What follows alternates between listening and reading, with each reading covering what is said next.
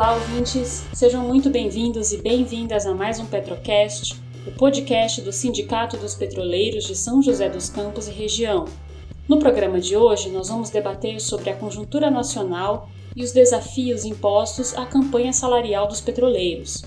Para fazer o debate, nós contamos com a participação de Pedro Augusto, que é trabalhador da RECAP. Falaremos também com o presidente nacional do PSTU, José Maria de Almeida, e com o historiador e educador popular Jones Manuel.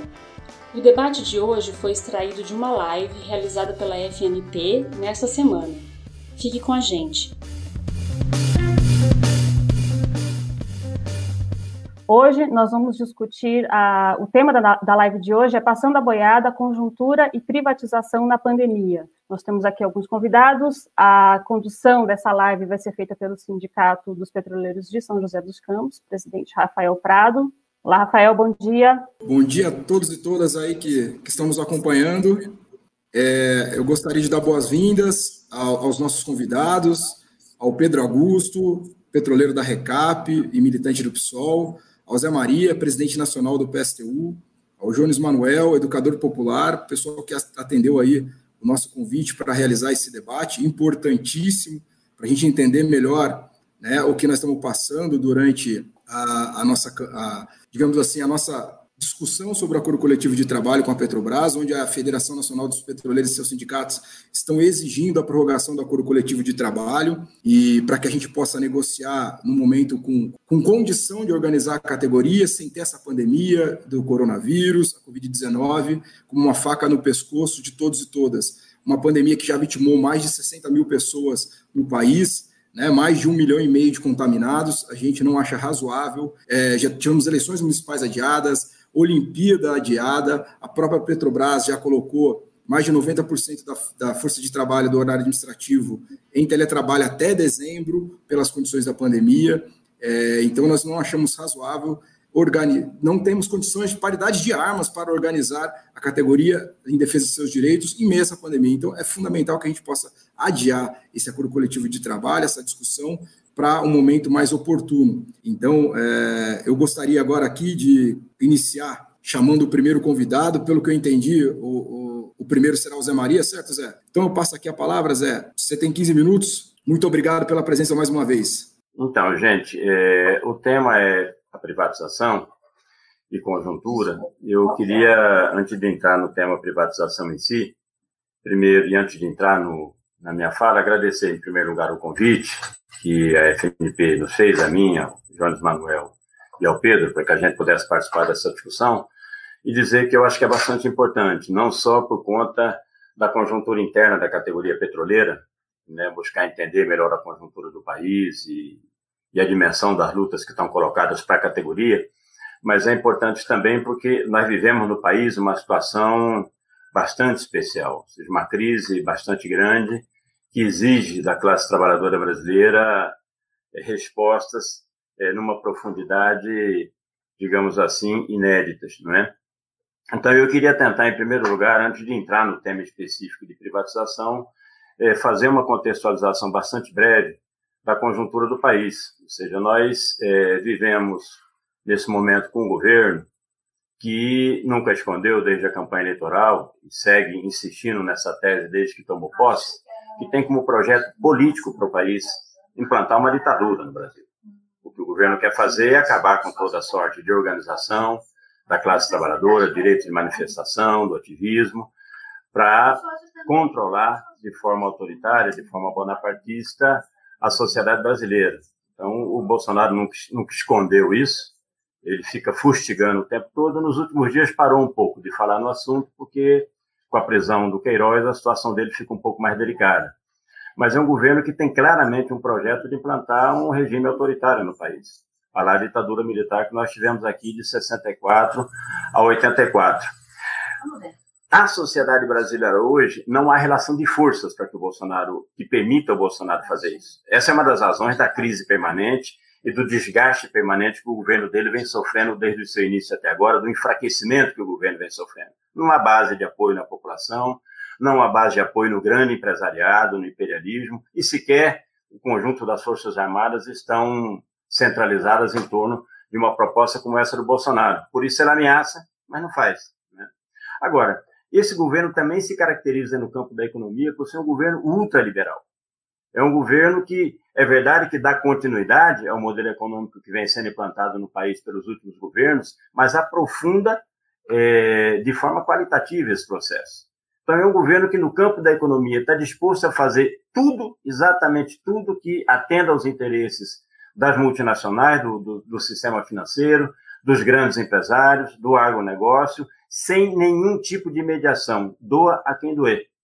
Então, nós vemos que no campo da, da nesse campo, é, o governo, as medidas que o governo tem tomado vão todas no sentido de atender sem nenhum tipo de reserva os interesses das grandes empresas e atacar os direitos da classe trabalhadora.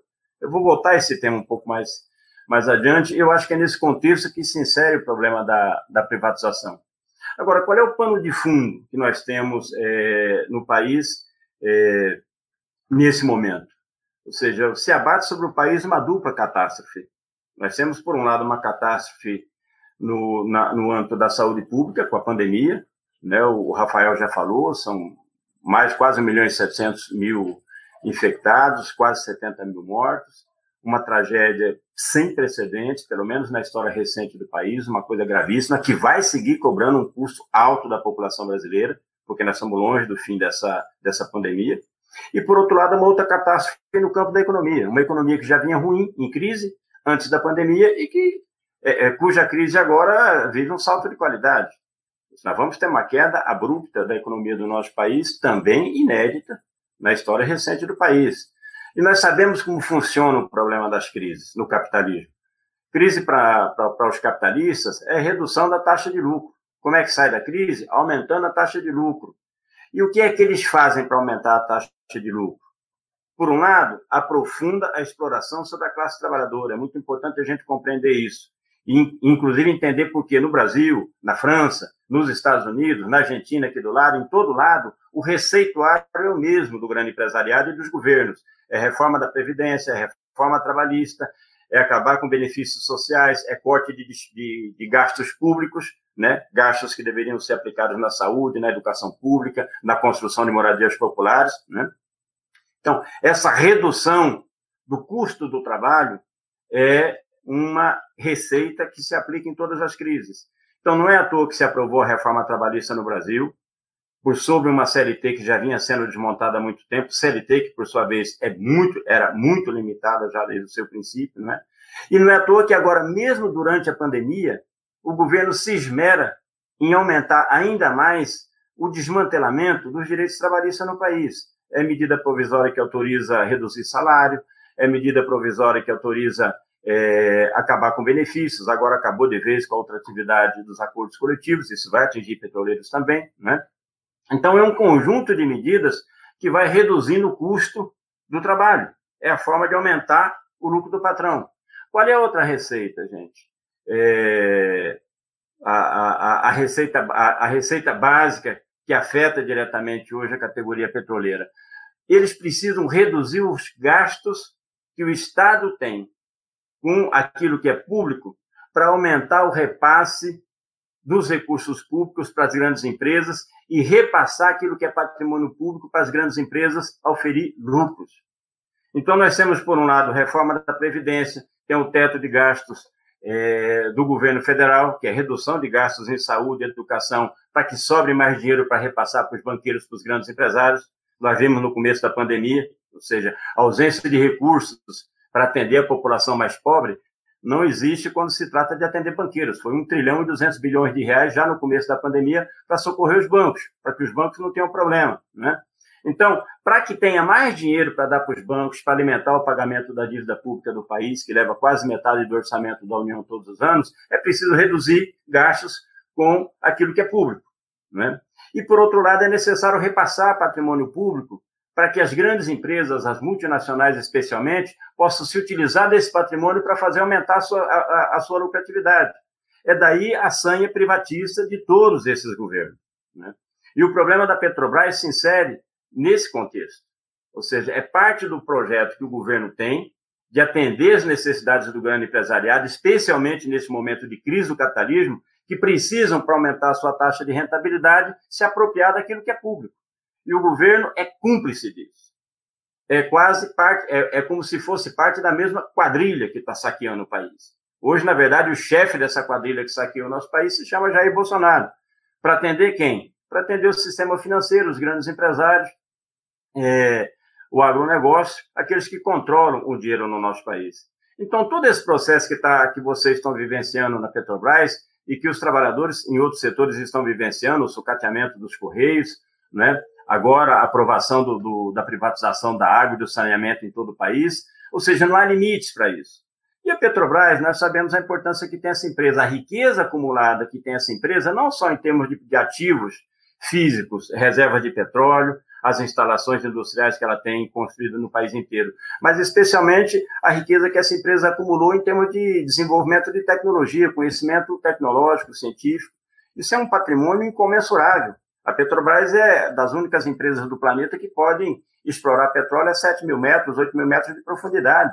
Né? Então, são coisas, é, sem falar na reserva de petróleo que o nosso país tem. Se eu conto o pré-sal, o Brasil está aí entre a segunda ou terceira maior reserva de petróleo do planeta, né? ao lado da Venezuela, da Arábia Saudita. Então, é um patrimônio incomensurável que o governo tá, simplesmente decidiu repassar para o setor privado. Ele vai entregar esse setor a preço de banana para o setor privado oferir lucros. É a contribuição do governo para que os grandes empresários superem a tal crise da economia que eles falam todo dia aí na televisão. Então, o que está acontecendo no Nordeste, o desmonte da empresa, na verdade é o desmonte da Petrobras, mas implica repassar o patrimônio que a Petrobras acumulou no Nordeste, os postos de petróleo, as instalações industriais, né, para outras empresas que vão continuar lucrando com aquilo, né, como está sendo anunciado agora. A venda das, das refinarias, que o governo está anunciando também para esse ano, implica também passar uma instalação industrial, todas elas bastante modernas em relação ao que é a média mundial, né, para controle de setores privados, aferir lucros. E a Petrobras vai se transformando cada vez mais numa empresa que vai é, é, é, é extrair e, e, exportar óleo cru. Nós vamos voltar àquela situação que a gente já vive no setor de ferro, por exemplo. O Brasil exporta minério de ferro para depois importar é, trilho de trem feito com o mesmo ferro que ele exportou, ao invés de industrializar aqui. A Petrobras está sendo transformada por esse governo. O governo quer transformar a Petrobras nisso, numa empresa que construiu um patrimônio em termos de tecnologia, em termos de instalações industriais que é incomensurável, numa coisa que vai simplesmente explorar e exportar petróleo bruto e a industrialização, a agregação de valor e a oferição de lucros sobre toda essa produção vai para o capital privado, seja grandes empresas nacionais, mas especialmente multinacionais, ainda por cima, entregam um patrimônio que é estratégico para o desenvolvimento de qualquer país para controle estrangeiro. Agora, isso é parte dessa política geral do governo de estabelecer no país, criar no país as condições para que, por um lado, se aumente a exploração sobre a classe trabalhadora, reduzindo os salários, reduzindo os direitos, né? É, e, por outro lado, se entregue aquilo que é público, desde o orçamento da União, que deixa de pagar aposentadoria para poder dar dinheiro para banqueiro, até entregar patrimônio público, como está sendo feito com a Petrobras, como está sendo feito com é, o saneamento e a água agora neste momento.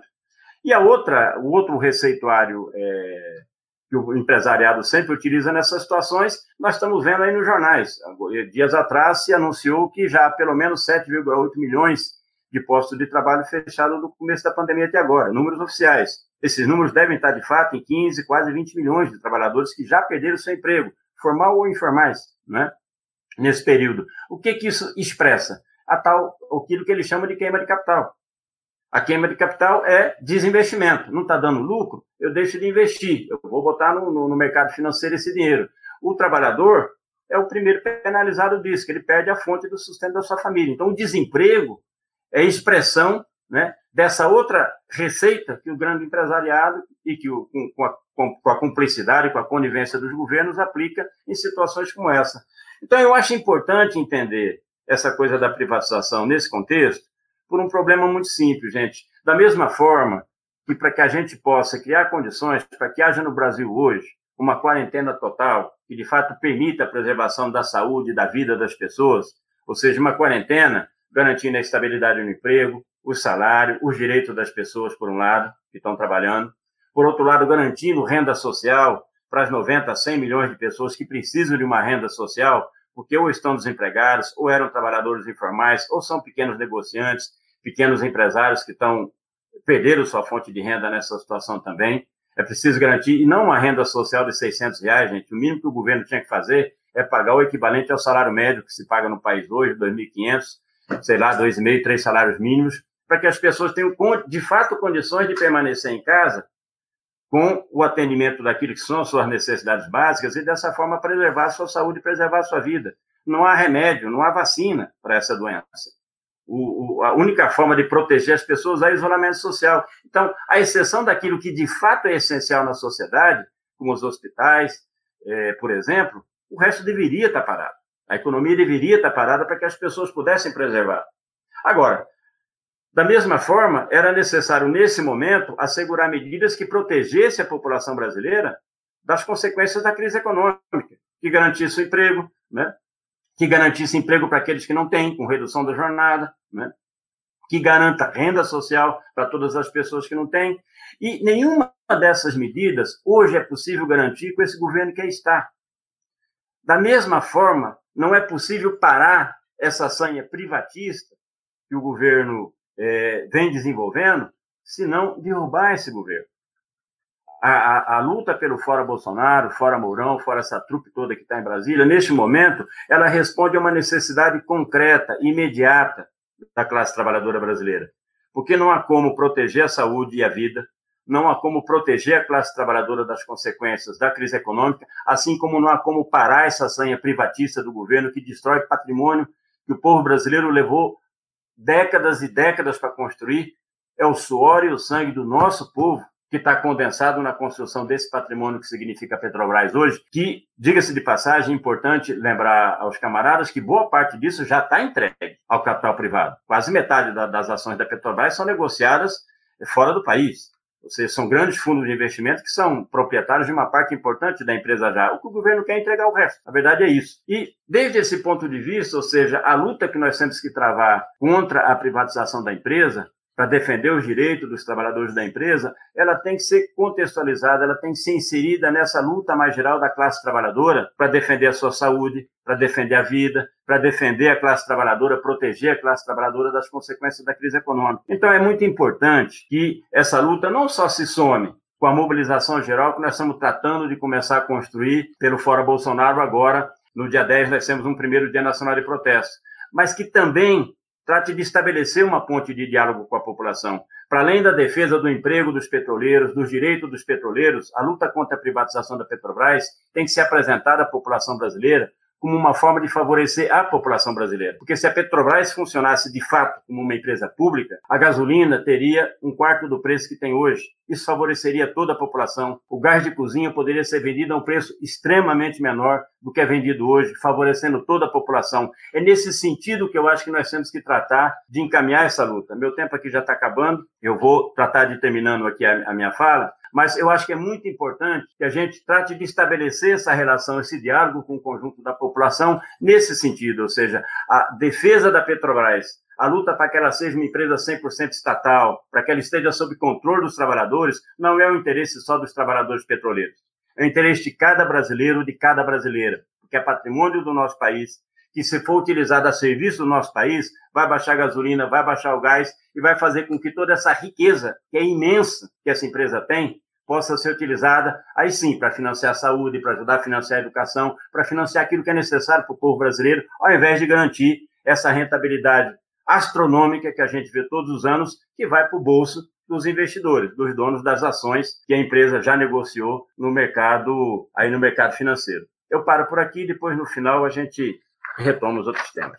Beleza, agradecer aí a excelente contribuição do companheiro Zé Maria. É, e eu gostaria agora de aproveitar e chamar o segundo debatedor, companheiro Pedro Augusto, petroleiro da Recap, refinaria de Mauá, Capoava e Mauá. Pedro, seja muito bem-vindo, muito obrigado por ter aceitado o nosso convite. Fique à vontade, você tem 15 minutos aí para fazer a sua exposição. Vai lá, Pedrão.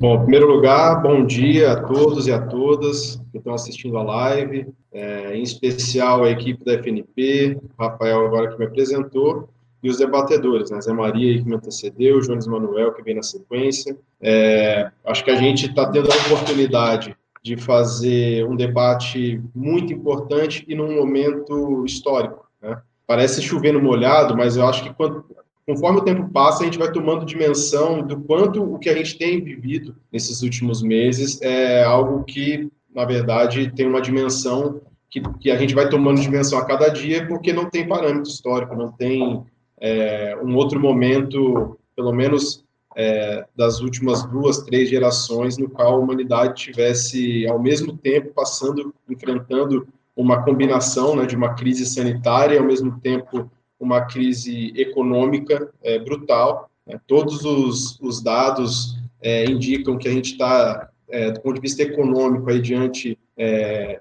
de uma, de uma das maiores crises da história do capitalismo, né, se não for a maior, né, então isso também a gente vai ver com o tempo, né, é, a previsão que tem de impacto, portanto, na vida das pessoas é gigantesca, né, e a gente já consegue assistir isso hoje, né, enquanto nós estamos falando aqui, é, a gente já tem uma recessão é, em nível mundial, né? aqui no Brasil, uma perda de empregos em nível recorde. Pela primeira vez no Brasil, a gente tem mais de 50% da população em idade de trabalhar fora do mercado de trabalho. Né? O número de empregos carteira assinada já reduziu mais de 2 milhões e meio de pessoas. O número de trabalhadores informais que perderam também os seus empregos, né? a sua fonte de renda, é, mais de 4 milhões de trabalhadores nos últimos meses. É, e isso a gente está falando de Brasil, mas isso é algo que está acontecendo em todo o mundo. A gente está vendo a China, que é o país que, quando cresce pouco, registra 6% de crescimento, né?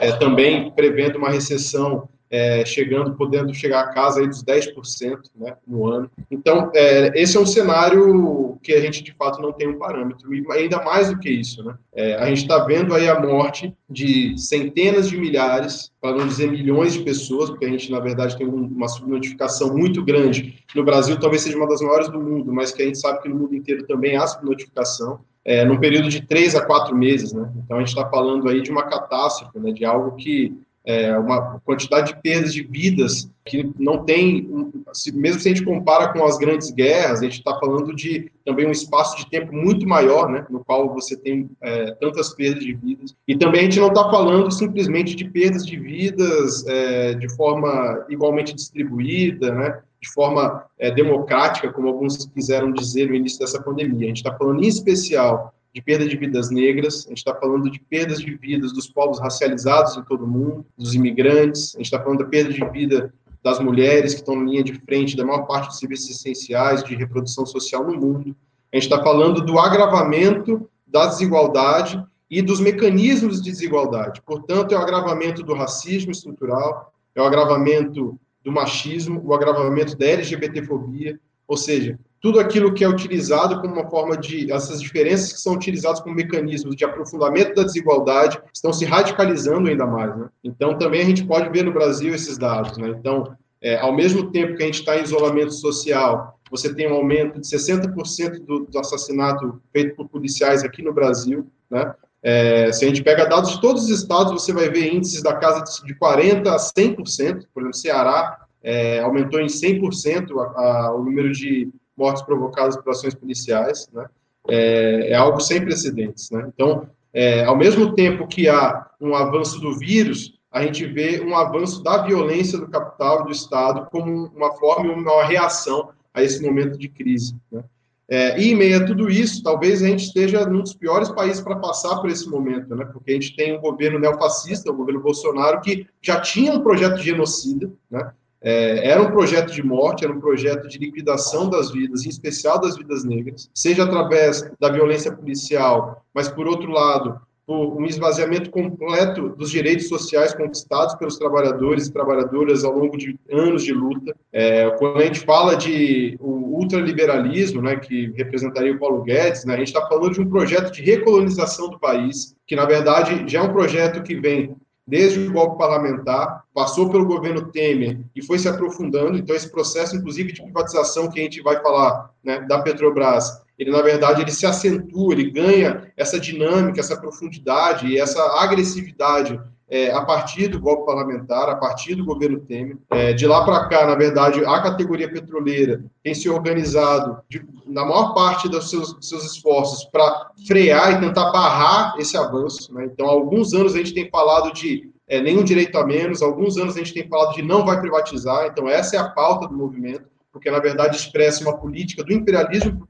país, e o governo Bolsonaro é a radicalização desse projeto. Porque também, veja, é, apesar da gente ter vivido períodos é, de grande ofensiva da burguesia, PEC do teto dos gastos, reforma trabalhista, ano passado a reforma da Previdência, agora isso é, não se deu no ritmo e na velocidade necessária para que pudesse atrair investimentos na proporção que é necessário para voltar a remunerar o capital aqui no país, para voltar a dar uma dinâmica é, à acumulação de capital no Brasil. Então, o projeto genocida do Bolsonaro, esse neofascismo, ele está a serviço de uma radicalização e uma aceleração do ritmo dessa destruição. Então, é, é radicalizar a privatização, é radicalizar a retirada de direitos. A gente está vendo, na verdade, durante a pandemia, a gente viu se acontecer, na verdade, reformas trabalhistas em meio a esse processo, na MP 936, né, na Petrobras, nós trabalhadores da Petrobras, antes até da MP estar tá validada, né, a gente é, já estava sofrendo as consequências com redução de jornada, com redução de salário, por exemplo, né, que foi revertida em alguns casos através de medidas judiciais, né,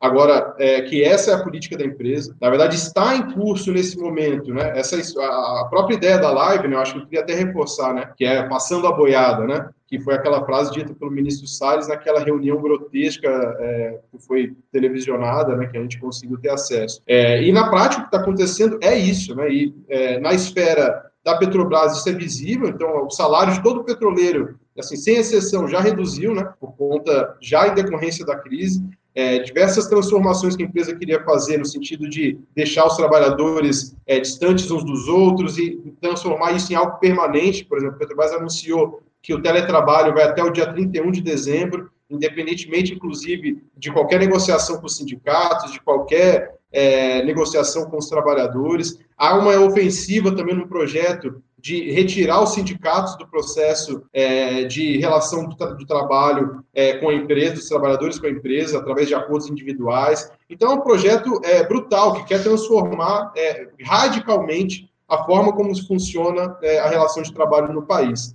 E isso a gente já vê que tem reflexos nos últimos anos. Então, a quantidade, por exemplo, de trabalhadores é, por aplicativos, né, o quanto que isso explodiu. Hoje já são mais de 4 milhões de trabalhadores por aplicativos. É, e, ao mesmo tempo, a gente vê o quanto também é, há um limite também, né? Porque, ao mesmo tempo que há o aumento do desemprego, a crise econômica provoca um afluxo de trabalhadores eh, e trabalhadoras para esses, esses, trabalhos de uberizados, né, que a gente fala, que sem nenhum direito, sem nenhum vínculo, né, ao mesmo tempo se esgota muito rapidamente esse modelo, uma vez que esses trabalhadores já sequer têm condições de seguir reproduzindo é, a sua força de trabalho, né? Então, a manifestação ocorrida agora, dia 1 de julho, demonstra isso, e ao mesmo tempo também nos coloca já numa situação no qual, após alguns meses de pandemia, onde é, a classe trabalhadora, é, por diversos motivos, estava, seja porque estava tentando fazer isolamento social, né? alguns conseguiram fazer isolamento social, em especial os trabalhadores é, mais formalizados, com mais estabilidade,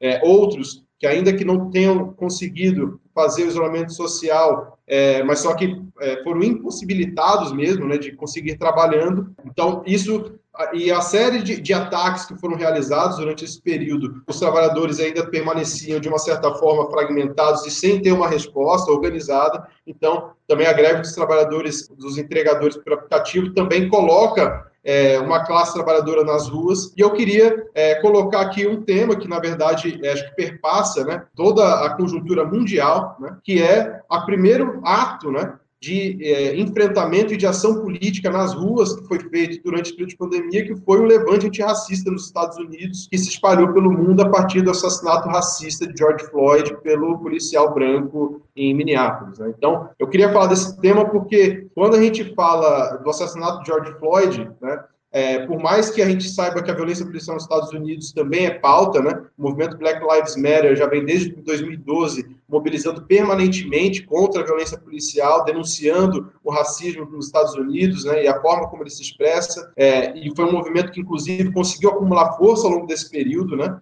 É, até mesmo influenciando a indústria cultural norte-americana. O tema do racismo é um tema tratado hoje no Oscar, tratado é, no Globo de Ouro, no, no Grammy, é, é, é pauta, é, é, parte das principais pautas do país. É, só que houve um agravamento também dessa condição a partir da pandemia. Né? Então, o coronavírus nos Estados Unidos matou muito mais negros em relação a brancos. Então, você pega cidades como Chicago, que tem em torno de 30%, 35% de negros, com 70% dos mortos sendo pessoas negras. Isso é, era parte do debate que já estava ocorrendo no país antes do assassinato de George Floyd, e o assassinato de George Floyd acaba é, explodindo né, a partir da reação é, dos, da juventude negra é, massacrada por essa política do, da polícia norte-americana, né, racista, é, isso se espalha pelo país, encontra um ambiente de uma insatisfação muito grande contra o governo Trump, é, e inclusive é, a partir daí é, se inaugura o que já é considerado, né, contabilizado, já o maior movimento de massa, o maior movimento de rua da história dos Estados Unidos, né, durante a pandemia, né,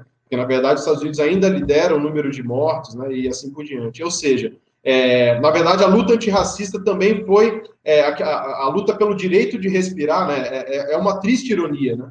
A gente está falando do George Floyd, que é, repetiu diversas vezes, né? É, eu preciso respirar, eu preciso respirar no mesmo momento no qual o coronavírus mata as pessoas de, por sufocamento, e em especial as vidas negras. É assim que tem acontecido nos Estados Unidos. E eu acho que também essa, a, a identificação que, que houve mesmo nos Estados Unidos, por parte da juventude branca, trabalhadores brancos que se somaram se uniram a essa luta, tem a ver também com aquilo que pode se chamar daquilo que o capitalismo oferece para o conjunto da população e aquilo que hoje é, é a condição negra no mundo, né, desse mundo capitalista, é, com certeza, a partir do avanço é, desse neoliberalismo, desse ultraliberalismo ou dessa disputa é, entre os, os, países capitalistas principais pela hegemonia, se apresenta como sendo uma perspectiva de futuro para o conjunto da humanidade. Então, na verdade, é o devir negro do mundo. Né? Então, esse é, é, é algo que está é, no campo da teoria, existe esse debate, mas só que as pessoas conseguem enxergar cada vez mais é, o, como é, esse sistema é incapaz também de oferecer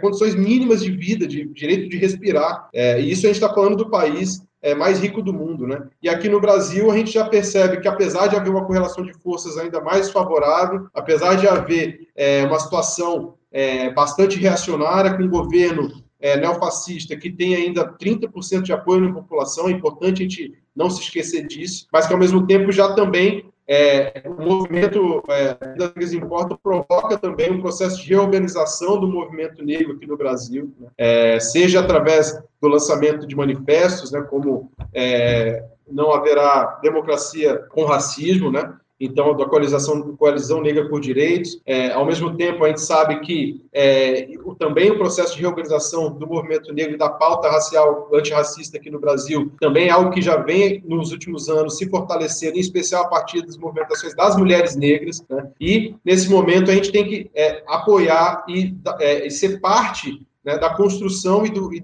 e, ter essa pauta como sendo as nossas pautas centrais, porque a gente está falando do país com a maior população negra é, fora da África, né? o país que tem aí é, mais de 50% da sua população, 56% da sua população negra, e que também aqui são os negros que estão pagando a conta dessa crise. E é nesse contexto que as privatizações elas não estão fora, né? É, não, não, é um outro tema, né? Porque é importante a gente colocar dessa forma, né? Porque é, a desigualdade ela é estruturada em base à raça. Né? Então, quando a gente fala aqui do empobrecimento da população, quando a gente fala da privação do acesso a serviços públicos, a gente não está falando de uma forma genérica. Quem utiliza serviços públicos no Brasil, 80% dos usuários do SUS é a população negra aqui no Brasil.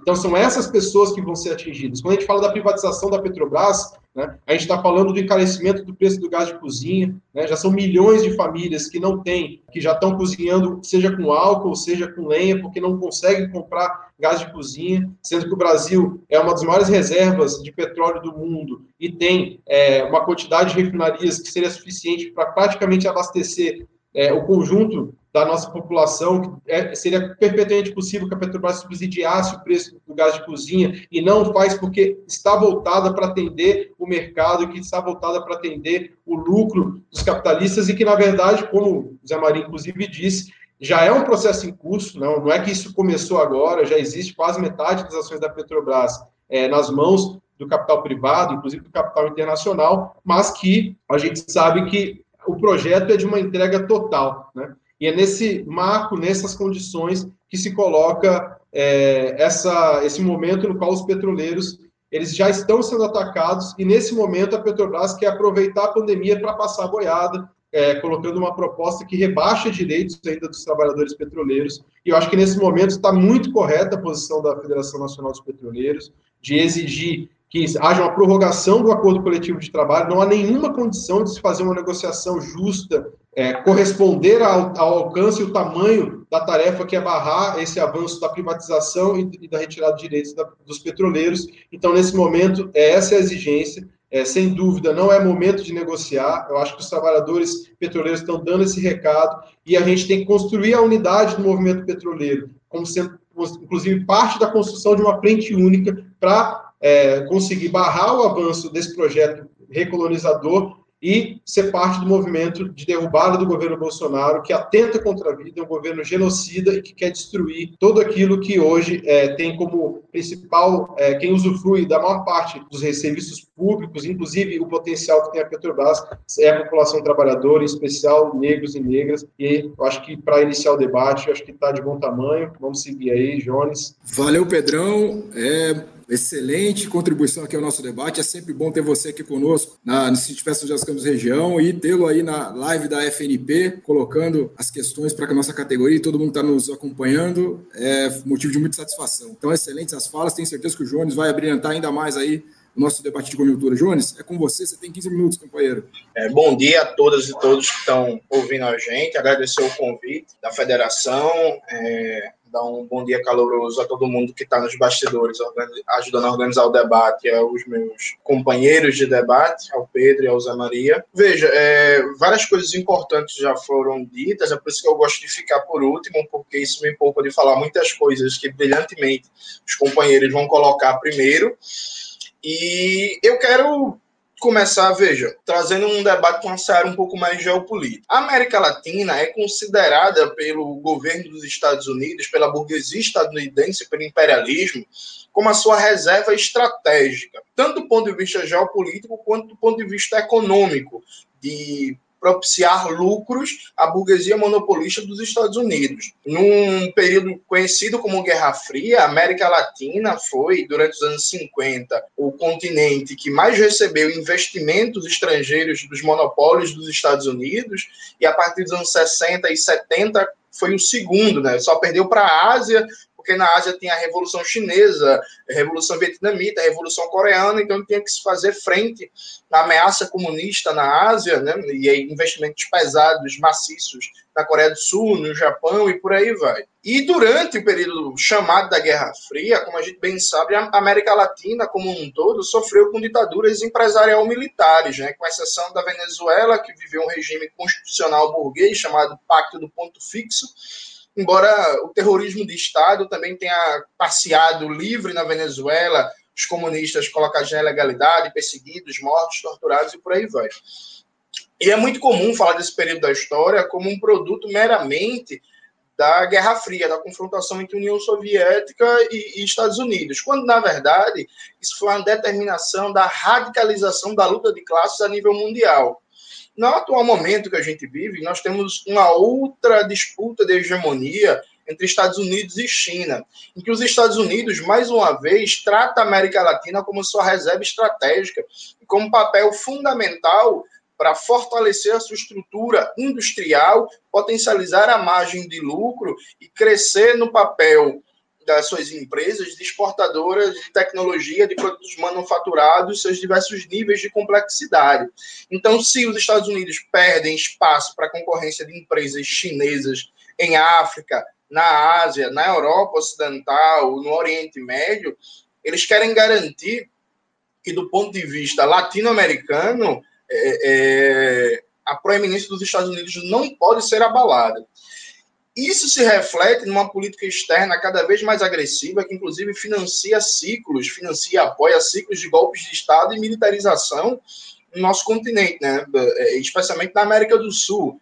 E aí você teve tentativas, as tentativas seguidas de golpe de Estado na Venezuela, inclusive recentemente o roubo de bilhões da Venezuela que estavam em barras de ouro na, na Inglaterra. Então, o governo inglês, que é um governo títere dos Estados Unidos, se negou no auge da pandemia a devolver o dinheiro venezuelano para o povo venezuelano para tratamento da pandemia. Você teve o golpe de Estado na Bolívia, você teve processo de militarização intensa da política no Chile, no Equador, com as revoltas populares do ano passado, começo desse ano, você teve um semigolpe de Estado no Peru, participação direta do governo dos Estados Unidos na deposição da presidenta Dilma, inclusive na Lava Jato, como já está muito mais que provado e documentado, o que não significa, evidentemente, que o governo Dilma, o governo do PT, fosse um governo anti-imperialista, um governo popular, nada disso, mas se tratou de reorganizar o bloco no poder, é, o projeto governamental para garantir de maneira estrutural os interesses dos monopólios estrangeiros, e particularmente o governo dos Estados Unidos. E é importante destacar que, veja, todo esse processo de desmonte da economia pública, entrega das riquezas naturais, desmonte da fraquíssima legislação ambiental, é, ampliação da fronteira agrícola com latifúndio agro, agroexportador, liberalização da mineração, inclusive com várias tentativas de liberar a, a, mineração em terras indígenas, em terras quilombolas, acelerando o processo de extermínio e perseguição histórico contra esses povos tradicionais do Brasil, assim como o desmonte da Petrobras, a venda de refinarias, a entrega da BR distribuidora, uma política criminosa de preços que encarece propositalmente o, o, combustível e, consequentemente, tem impacto em toda a cadeia produtiva nacional, no aumento do custo de vida, na inflação, no aumento da pobreza, da miséria, da fome, porque o Brasil tem, de maneira equivocada, a maioria do seu, seu transporte de pessoas e mercadorias por via rodoviária. Então, qualquer aumento no preço do diesel, no preço da gasolina,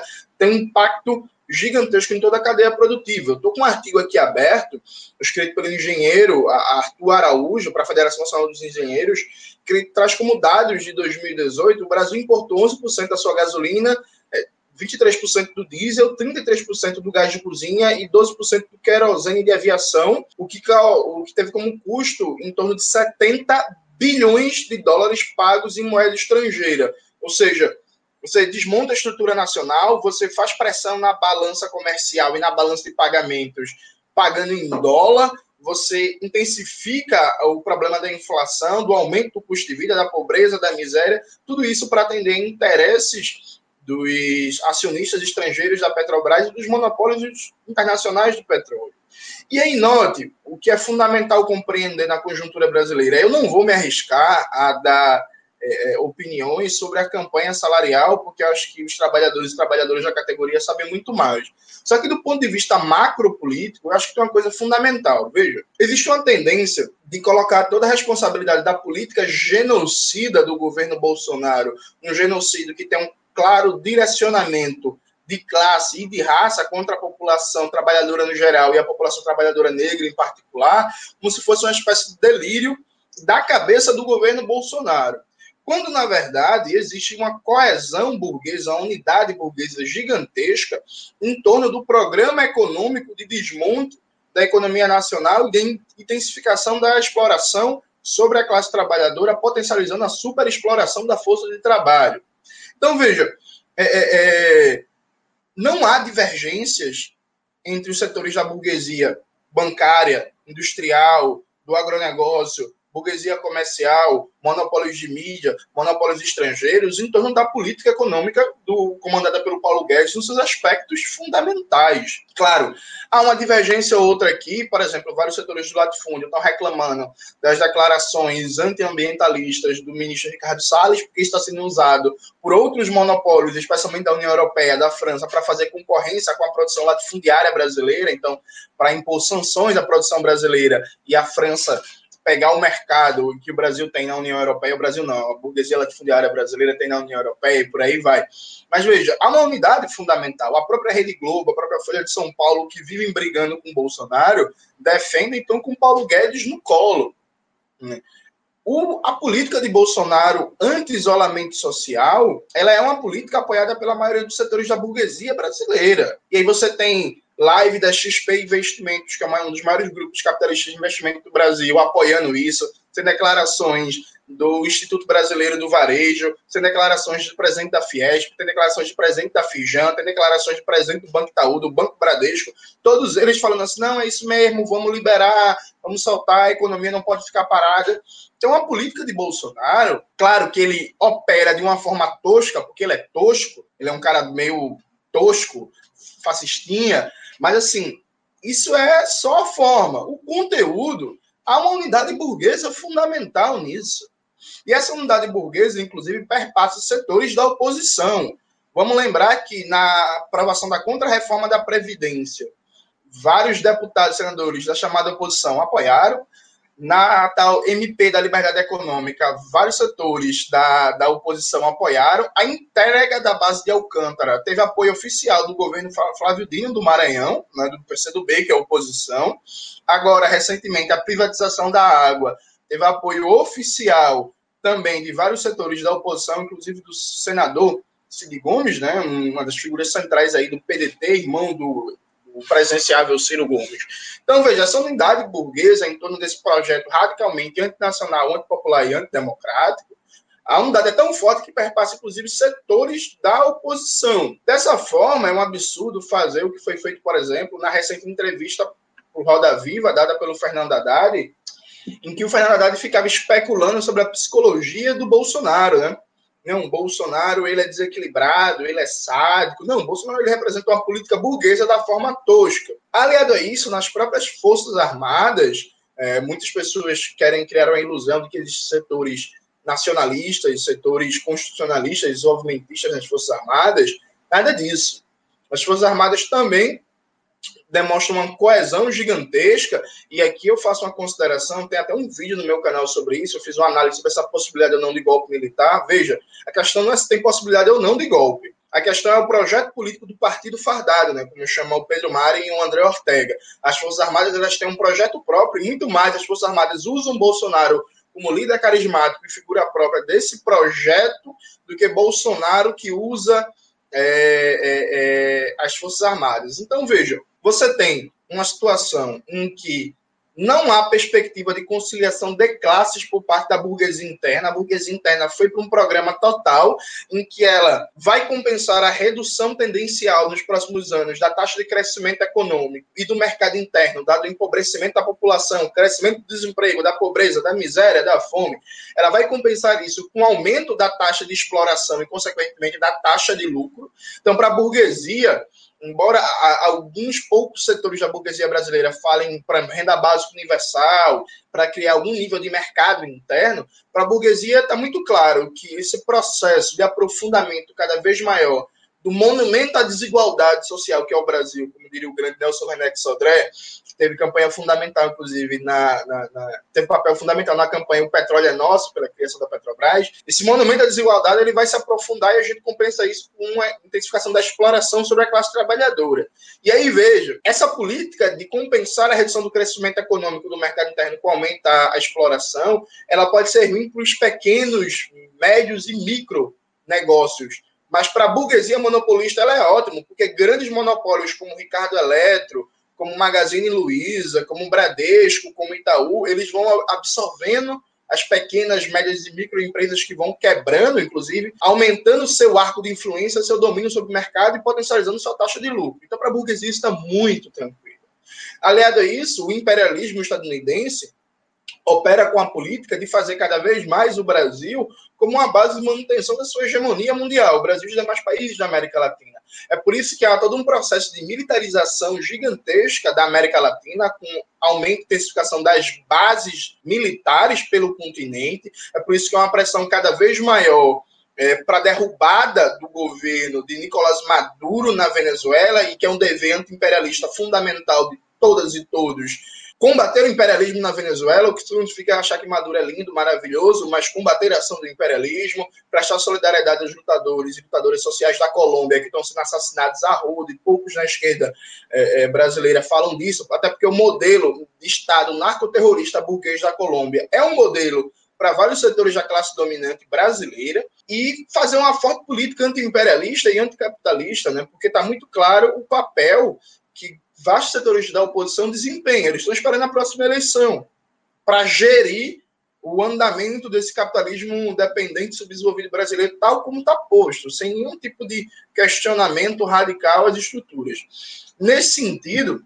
a Petrobras ela tem um papel central nesse desmonte da economia nacional, esse projeto de aprofundamento do subdesenvolvimento da, da dependência, da exploração sobre a classe trabalhadora. A Petrobras ela é uma das empresas brasileiras com maior capacidade de investimento, tem papel central no pouco nível de desenvolvimento de ciência e tecnologia que nós temos nacionalmente, né? Então a Petrobras é uma empresa de vanguarda na ciência e tecnologia, é uma empresa do, de, de, de, cadeias produtivas que pagam melhores salários, que tem impacto direto no mercado consumidor e na capacidade da economia popular, da, da, da, das, das cidades, especialmente onde tem fortes atividades econômicas da Petrobras, e tem um papel central na soberania nacional, porque veja, Qualquer país que depende da importação de derivados do petróleo, que é matéria-prima fundamental para todos os principais ramos da indústria, esse país é um país condenado a ser dominado por outras potências.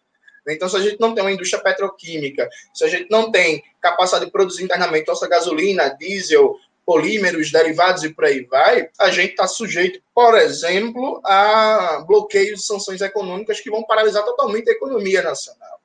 Fora isso, todo o processo de desmonte da capacidade de soberania nacional, da capacidade de investimento público, da capacidade de gerar ciência e tecnologia do ponto de vista nacional, ele tem impacto direto sobre todo o tecido social. É, o Pedro falou muito bem, veja, todo o desmonte da Petrobras se reflete em aprofundamento da pobreza, da miséria, do subdesenvolvimento e por aí vai. E para controlar isso é necessário um Estado penal burguês necessário um Estado cada vez mais intensifique a violência. Não à toa que o governo Bolsonaro tinha como os dois pilares centrais o Paulo Guedes e o Sérgio Moro. Né? O Paulo Guedes opera o projeto burguês na série econômica e o Sérgio Moro operava o projeto burguês no campo da política penal como esfera de controle, né, de controle da, da miséria, da pobreza e que eh, essa miséria, essa pobreza que tem uma cor, fundamentalmente.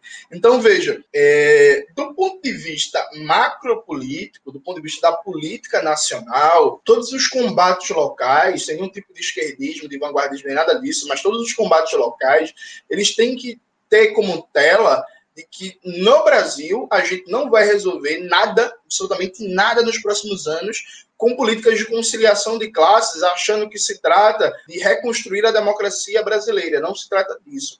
A gente vive uma ofensiva brutal da classe dominante brasileira, uma ofensiva brutal do imperialismo, e que a resposta a isso, em todos os combates imediatos, formulando soluções imediatas concretas para os trabalhadores e trabalhadoras, passa por colocar claramente que esse negócio de projeto nacional de desenvolvimento com capital industrial, esse negócio de projeto de desenvolvimento com a burguesia nacional, se isso nunca deu certo na história, agora, é, é, como diria aquela famosa frase do Marx, né? Primeiro como faça e várias vezes como tragédia, né? Nem a segunda vez, é várias vezes como tragédia. Então, defender a Petrobras, defender a economia pública, defender a soberania nacional, passa por uma afirmação radical do caráter popular da política que tem que ser colocada pelos militantes, pelos, lutadores e lutadoras sociais no Brasil. Um caráter radicalmente popular, radicalmente anti-imperialista, que realmente coloque o dedo na ferida e que consiga dialogar com a população desde os aspectos mais complexos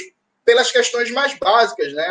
Acho que foi o Zé Maria que deu o exemplo que se a, a, política de preços da Petrobras fosse guiada pelo interesse da população, a empresa verdadeiramente pública, o preço da gasolina cairia assustadoramente. A Petrobras anunciou recentemente a diretoria o sétimo aumento consecutivo da gasolina. Você tem um acumulado de aumento de preços de maio até agora, que em, em vários derivados do petróleo já passa de 30%. Isso no momento de, de queda da renda da população, isso no momento de aumento brutal do desemprego. Então, você aumenta o custo de vida no momento de queda da renda, no momento de aumento do desemprego. A, a, a consequência disso é fome. A consequência disso é pobreza, miséria. Saiu recentemente uma pesquisa do IBGE que mostra que durante a pandemia o número de pessoas em situação de rua cresceu no Rio de Janeiro, em São Paulo, quase 20%. Então, veja, as pessoas não estão conseguindo nem sequer ter casa mais para morar, não estão conseguindo pagar os aluguéis, por exemplo percebe? Estão morando, estão indo para a situação de rua no momento de uma pandemia em que várias pesquisas indicam, inclusive pesquisas da nossa Fiocruz, que é o, o, outro aparelho público que tem que ser defendido com muito carinho, que os números oficiais do Brasil podem tranquilamente ser multiplicados por oito em números de infectados e de mortos. Então, assim, a gente talvez já seja o primeiro, é, é, é o foco mundial do, do, coronavírus, talvez não seja o primeiro porque os Estados Unidos estão é, é, caprichando, né, para não deixar a gente ser o primeiro, mas estou vendo aqui o aviso que eu passei dois minutos para concluir, basicamente, o sentido é esse. Eu acho que a gente está num momento muito, muito grave, um momento definidor da história brasileira, e o que a gente fizer nos próximos anos vai impactar as nossas gerações, a vida dos nossos filhos e filhas, netos e netos. E esse momento é um momento que pede cada vez mais radicalidade, radicalidade com responsabilidade, com preparo teórico, mas uma radicalidade fundamentalmente anti-imperialista, anticapitalista que defenda até o fim os trabalhadores e trabalhadoras e a economia pública. Legal, agradecer o Jones aí, excelente contribuição também. É fundamental o debate de conjuntura, a gente localizar a categoria, todos que estão nos acompanhando, é, para saber o terreno que nós estamos pisando, né? Esse momento é ímpar, né? Uma quadra histórica importantíssima, mas a Manu tem aí um, algumas perguntas, algumas questões que ela sistematizou para a gente durante a exposição, beleza? Manu, passo para você a palavra aí, por favor, fique à vontade. Tá, vou, vou, pegar aqui, Rafael, alguns, alguns comentários e fazer é, perguntas a partir desses comentários. Zé Maria, eu queria jogar para você, então, a gente recebeu alguns comentários aqui sobre as lutas de outras categorias é, de servidores públicos. É, trabalhadores dos Correios estiveram é, à beira de uma greve há alguns dias atrás. É, no ano passado também, é, uma série de outras estatais é, estiveram em luta conjuntamente, né, no mesmo momento, campanha salarial petroleira, campanha salarial dos Correios, é, e as estatais de conjunto elas vêm sendo atacadas ferrenhamente pelo governo Bolsonaro e pelos planos do Paulo Guedes.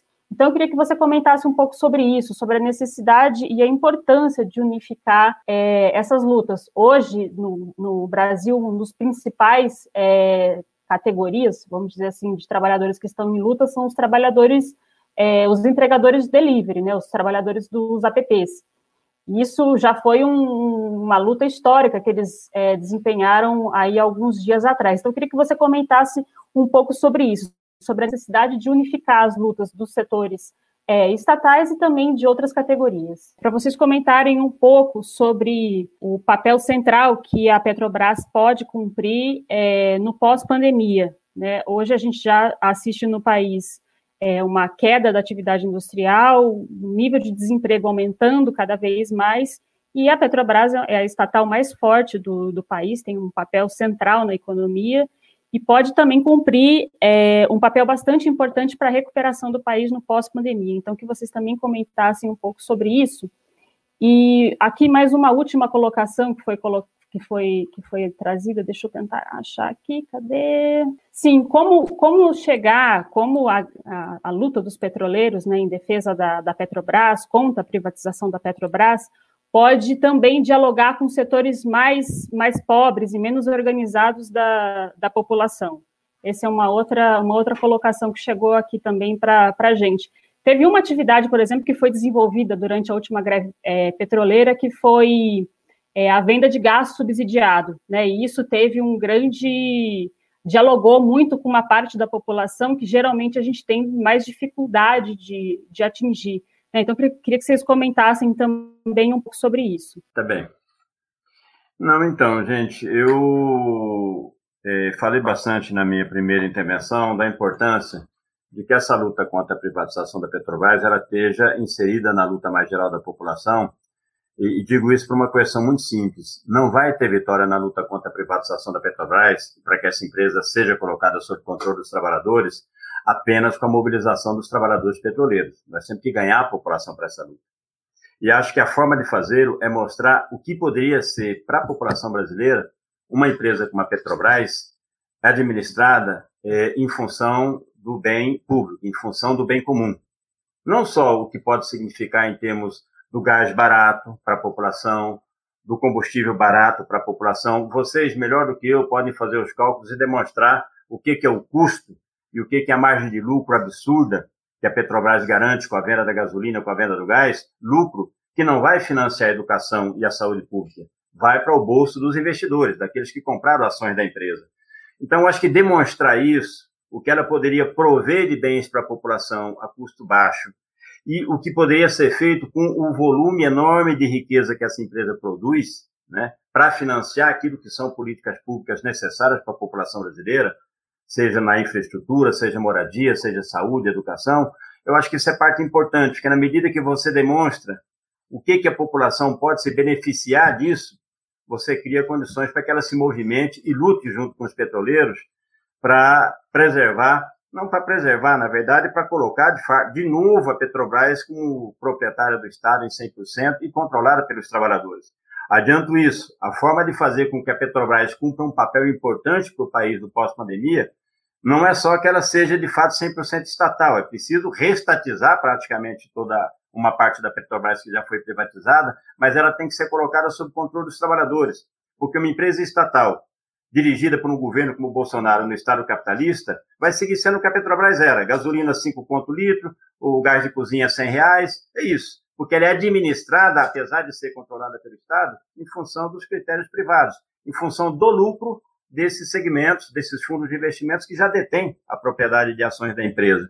Então, eu acho que isso é uma parte muito importante da luta. E, obviamente, é importante ver essa luta como parte da luta mais geral da classe trabalhadora neste momento. Ou seja, é, como eu dizia lá atrás, ou seja, o governo Bolsonaro não tem apoio nem na população, nem no grande empresariado, nem no imperialismo, e sequer, inclusive, no conjunto das Forças Armadas, para implantar o seu projeto de ditadura no país.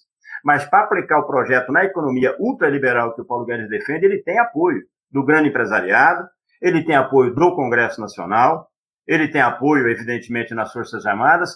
Então, é por isso que há essa enxurrada de medidas contrárias aos interesses e aos direitos da população, da classe trabalhadora brasileira.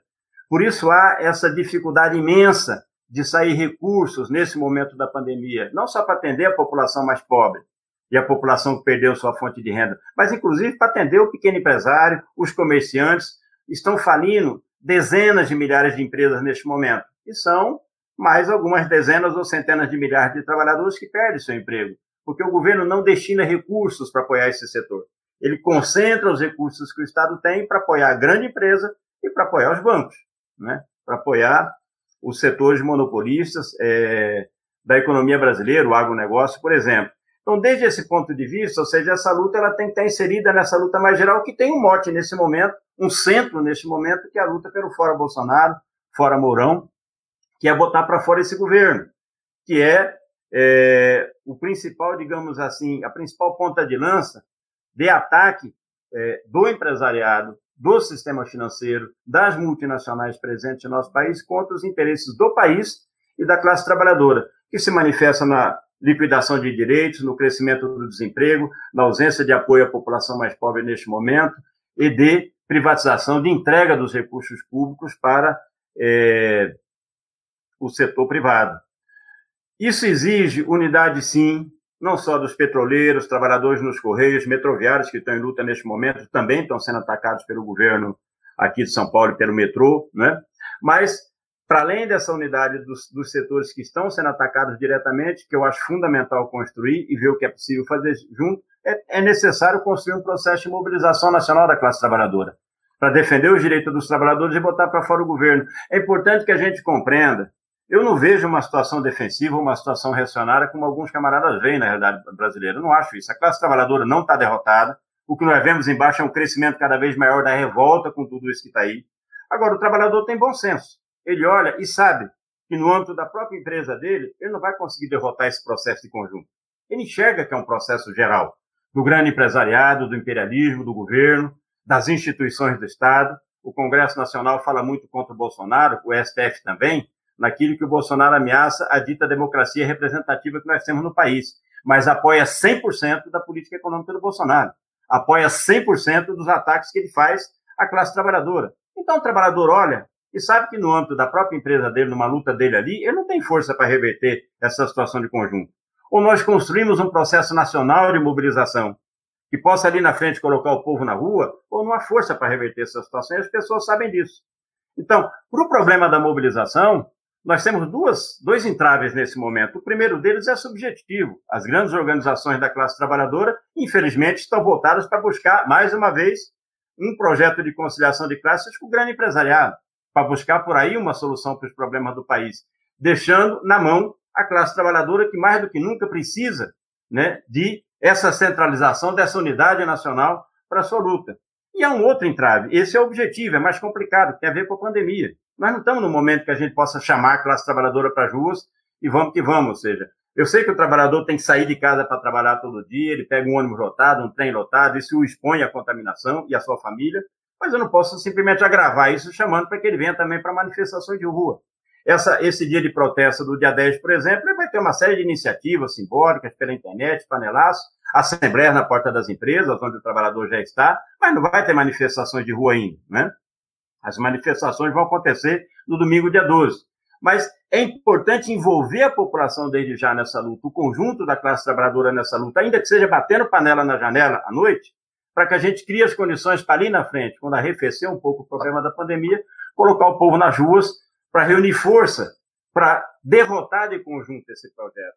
Essa é uma necessidade do metroviário aqui em São Paulo para defender os direitos dele, dos petroleiros para tentar manter o seu acordo coletivo, a sua convenção coletiva, evitar o avanço da privatização da empresa, e é uma necessidade do trabalhador para garantir sua renda social, do trabalhador do setor privado para garantir o seu emprego. Ou seja, derrotar esse projeto de conjunto implica, no primeiro momento, botar para fora esse governo que aí está. Isso demanda uma mobilização geral da classe trabalhadora e da população brasileira. Não vai vir do Congresso Nacional, nem do STF, nem do TSE essas medidas, a não ser que o povo vá para a rua e imponha essa mudança no país. Agora, é muito importante, ao construir esse processo, tratar de construirmos alternativas. Então, eu vejo os camaradas falarem do, do, do, do golpe que foi dado, né, na, na, nas palavras dos companheiros contra o governo do PT, eu não concordo com essa narrativa. O governo do PT já é parte da implementação desse modelo no nosso país. Não só do ataque aos direitos da classe trabalhadora. A Dilma caiu, entre outras coisas, por isso. Porque transformou o segundo mandato dela numa sucessão de ataques aos direitos da classe trabalhadora, perdeu sua base de apoio popular na população e, por isso, perdeu o controle do Congresso perdeu condições de governar o país. Agora, é, o, o, inclusive em relação à privatização, ou nós já nos esquecemos do leilão do Campo de Libra? Qual foi o governo que fez isso? Não foi o governo do Temer, foi o governo do PT. Então, esse processo vem de antes. Por que, que eu insisto nisso nesse momento? Porque na medida que eu preciso derrubar o governo Bolsonaro, eu tenho que trabalhar e apresentar para a classe trabalhadora uma alternativa política para o país. O que, que eu proponho no lugar de tudo que está aí? É a volta do governo do PT? Porque se eu começo a defender a narrativa do PT, eu vou dizer o seguinte: ah, os ataques à classe trabalhadora começaram depois do governo do PT. É verdade isso? Bom, se é verdade isso, eu vou voltar para o passado, vai melhorar as condições. E nós sabemos que não é isso. Nós sabemos que os ataques já começaram lá e o que nós vivemos hoje é fruto justamente daquilo que veio de lá. Então, desde esse ponto de vista, ou seja, é muito importante que nesse processo que nós estamos, a gente trate de estimular a auto-organização dos trabalhadores. Nós temos que fortalecer a organização da nossa classe. O exemplo dos entregadores é um exemplo brilhante de que, por iniciativas, com iniciativa, com esforço de auto-organização, se podem fazer movimentos belíssimos e muito fortes e é necessário elevar a consciência da nossa classe e tratar de construir uma alternativa operária e socialista para o país. As condições para que não só a Petrobras possa estar a serviço de atender as necessidades da população brasileira, mas as condições para que os recursos imensos que o nosso país tem e a riqueza imensa que se produz pelo trabalho do povo brasileiro, as condições para que isso tudo esteja a serviço de atender às necessidades do povo brasileiro, demanda abolir a grande propriedade, planejar a economia. Isso só vai ser feito por um governo socialista dos trabalhadores. Não só para garantir as condições materiais, para que as pessoas tenham condições dignas de vida, mas também para que haja um regime de liberdade verdadeiro em nosso país, que acabe com toda forma de discriminação, de opressão, com racismo, com machismo, com a discriminação das pessoas LGBT, com as agressões reiteradas que se fazem contra os povos indígenas, as comunidades quilombolas no país, viver em um país de plena liberdade, isso só com o governo socialista da nossa classe, que só vai assumir o controle do poder político no Brasil não através das eleições e muito menos em conciliação com os setores do grande empresariado. Nós precisamos de uma revolução socialista no país para isso. E a revolução socialista não se constrói lá no futuro, ela se constrói desde agora. tratando de levar a consciência da nossa classe, apresentar essa alternativa para a nossa classe e tratando de ganhar os setores mais avançados da nossa classe e organizá-la em torno da construção dessa alternativa, né? E através do estímulo à auto-organização, nós temos que construir alternativas de organização para a luta da classe trabalhadora brasileira. Porque com a direção das grandes centrais que nós temos hoje no país, nós não vamos a canto nenhum. Com organizações políticas como o PT e os seus satélites, aí PCdoB, PSOL, que está se aproximando cada vez mais desse mesmo projeto de frente de conciliação de classes do PT, não vamos a canto nenhum. Então é necessário que a gente, além de estimular a luta concreta, de tratar de unir a classe nessa luta, em torno, em defesa das suas demandas, mas também para botar para fora o governo que aí está, que nesse momento é condição para que a gente possa defender os nossos direitos e os nossos interesses, é preciso, nesse mesmo processo, tratar de avançar na construção de uma alternativa socialista para o nosso país. É dessa forma um pouco que nós vemos. Então, eu valorizo muito essa coisa de vincular com os interesses e necessidades da população brasileira a questão da Petrobras. Se a gente não ganha a população para essa luta, é muito difícil que os petroleiros sozinhos sejam vitoriosos nela. Né? Isso demanda gestos concretos da parte de vocês. Acho que vocês podem disseminar muito mais as informações que vocês têm para a população e, nesse processo, tratar de unir essa luta com a luta do conjunto da classe trabalhadora brasileira.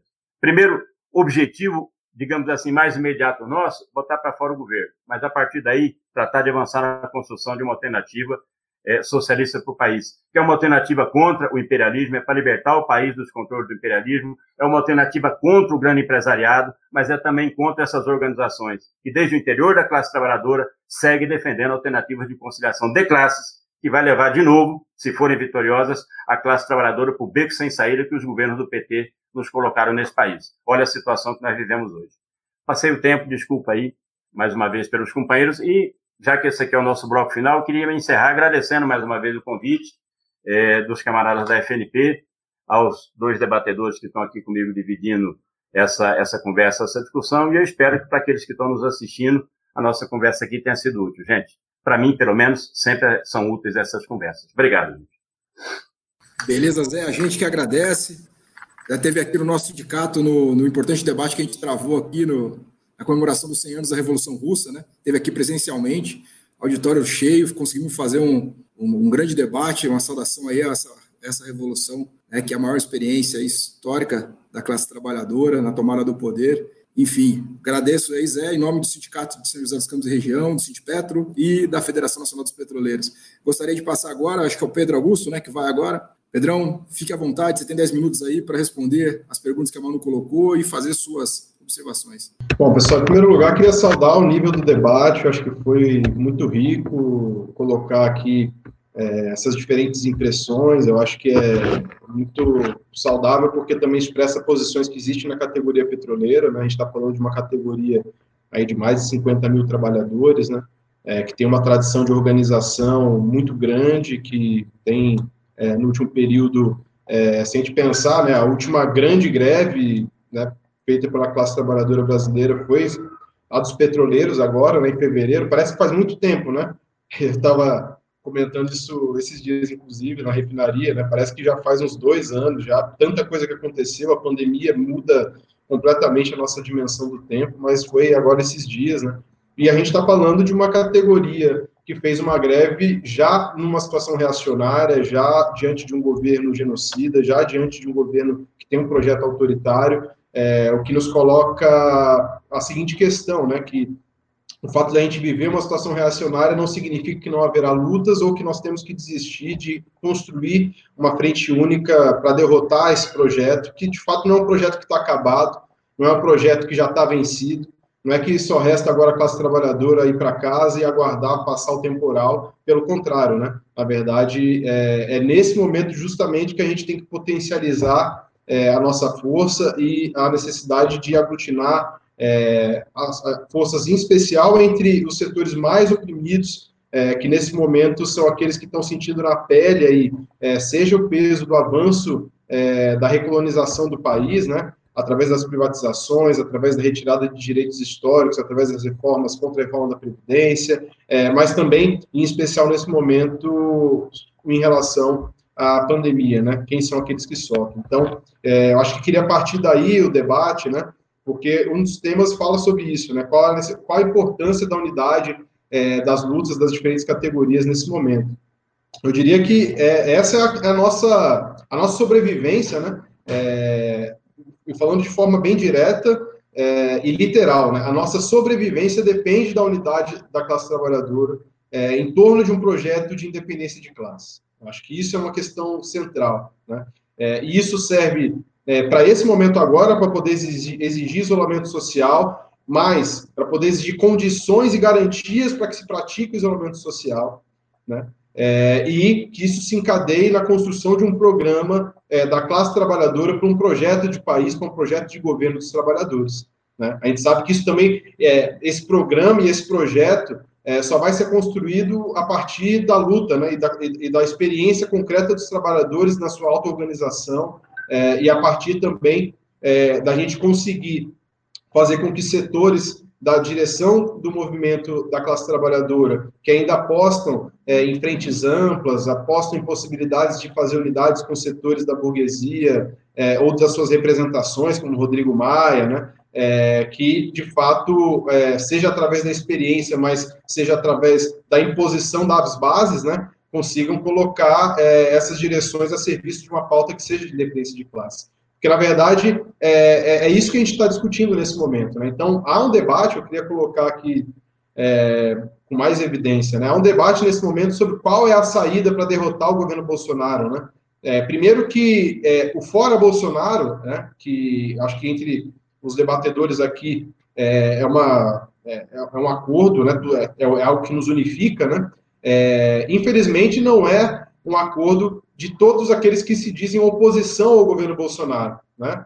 É, e a gente sabe que existe é, uma diferenciação de classe, né? porque existe, como Zé Maria colocou, o Jones também, né? a classe dominante ela está unida em torno de um programa econômico que é de recolonização do país. Né? Isso, inclusive, faz com que é, o projeto genocida do Bolsonaro e neofascista avance, né? porque conforme ele tem tempo, né, de, de estabelecer e de, de enraizar os seus tentáculos também. É, a gente está falando de um governo que tem uma relação é, nítida com milícias, né, com a, aquilo que há é, de mais torpe aí é, na, na, luta pelo poder no país, né, e que é, tem demonstrado a sua capacidade é, de, inclusive, colocar a vida dos lutadores sociais é, em risco, e no caso de Marielle Franco, inclusive, de acabar com a vida de lutadores sociais que se enfrentam né, contra esse projeto. É, ou seja, na verdade, dar tempo para Bolsonaro, né, ou tentar disciplinar um fascista, é o melhor caminho para que ele consiga é, se reinventar e criar outras formas de estabelecer um regime autoritário. Portanto, é, uma frente ampla nesse momento, que coloque nas mãos do Rodrigo Maia, do Alcolumbre, é, a saída, ou do STF, né, é, a, a, a, solução para frear né, a, o ímpeto autoritário e, e, fascista do Bolsonaro, é, só pode nos levar à derrota. Né? E eu diria isso pelo seguinte, porque também se a gente entende que não há uma situação reacionária, né, que não há um risco, é, de fato, né, de, de uma aplicação é, de um. Não estou nem falando de, de um golpe ao molde de 64, porque as coisas se reinventam, né? Na verdade, nós já temos um governo de maioria militar hoje no país, né? E não só isso, a gente já tem uma política genocida em curso, né? Então, assim, é, não é que se a gente não compreende também a gravidade da situação, é, a gente também não vai ter a, a, dimensão do quanto que esse projeto já avançou, né? Então, assim, enquanto a gente está podendo discutir de repente se há ou não uma situação reacionária no país, a gente está vendo mais de mil mortes por dia acontecendo, à luz do dia, as pessoas sendo liberadas para voltar ao trabalho, com os trens lotados, com os ônibus lotados.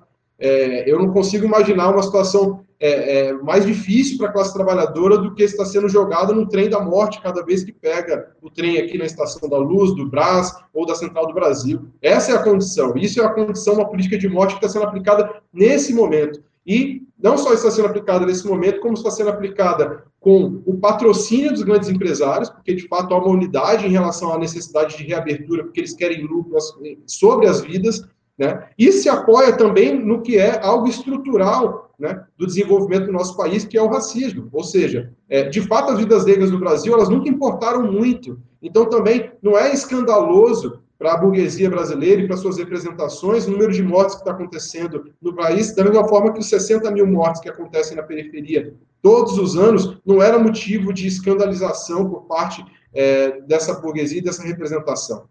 Então, assim, compreender né, o quanto está em curso um projeto de genocídio e um projeto neofascista é muito importante, inclusive, para a gente saber a urgência de derrotar é, as, essas alternativas que colocam é, a, a, nas mãos da direita, da oposição de direita, a saída é, para essa crise. Na verdade, é com a unidade da classe trabalhadora, é a partir das suas lutas concretas, né, no caso dos trabalhadores essenciais, por condições de, de EPIs, por condições de saúde, por isolamento social daqueles que são grupo de risco, é, de somente estar trabalhando aquilo que seja essencial para o funcionamento do país, ou seja, e ao mesmo tempo impedir que se passe a boiada né, no meio da pandemia, é, como é o caso dos petroleiros agora, que estão exigindo a prorrogação do acordo. Então, isso é, é aquilo que vai dar o caldo para que a gente consiga é, fazer essa unidade, não só das categorias, mas com o conjunto dos movimentos sociais. A gente pensar é, nos últimos anos, né, em especial é, de 2018 para cá, com o movimento Ele Não, é, aqui, é, os movimentos que conseguiram exercer o maior protagonismo e ter um impacto concreto né,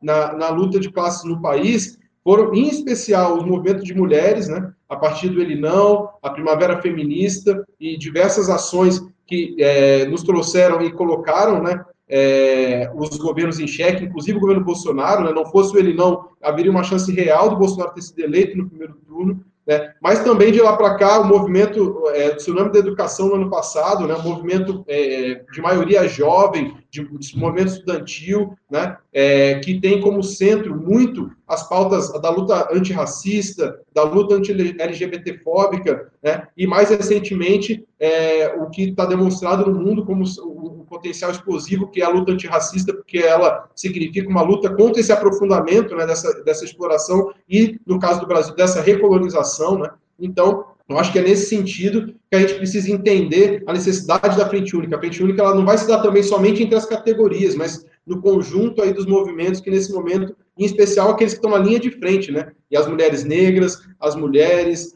os movimentos que estão nesse momento lutando pelo direito de respirar, e eles vão ser sem dúvida a vanguarda e protagonistas desse processo. A categoria petroleira, com certeza, ela também se fortalece ao ela se somar a esse esforço e no sentido de colocar, inclusive, qual a importância da luta contra a privatização e a luta em defesa dos direitos dos trabalhadores petroleiros, o quanto isso é do interesse do conjunto da população. Já foi colocado aqui exemplos, né, como a Manu também colocou, é, da, da, do subsídio do gás, né? Ou seja, é, é isso que está colocado para nós. E, ao mesmo tempo, é, ao a gente colocar em marcha essa unidade, né, dos trabalhadores, a gente tem alguns instrumentos nesse momento que estão em curso que ainda não foram capazes é, de, de, de, gerar mobilizações de rua, até por conta também da pandemia, mas que, na verdade, a gente vai ter que testar, né, a partir dessas ações que estão colocadas agora no dia 11, né, é, no dia 10 e no dia 11, que começa a também tentar, a partir da Frente Brasil Popular, da Frente do Povo Sem Medo, é, de ter ações é, de unidade para tentar ter, construir um programa que seja um programa é, contra o, o Bolsonaro, né, para construir essa derrubada e, ao mesmo tempo, para não deixar nas mãos da oposição burguesa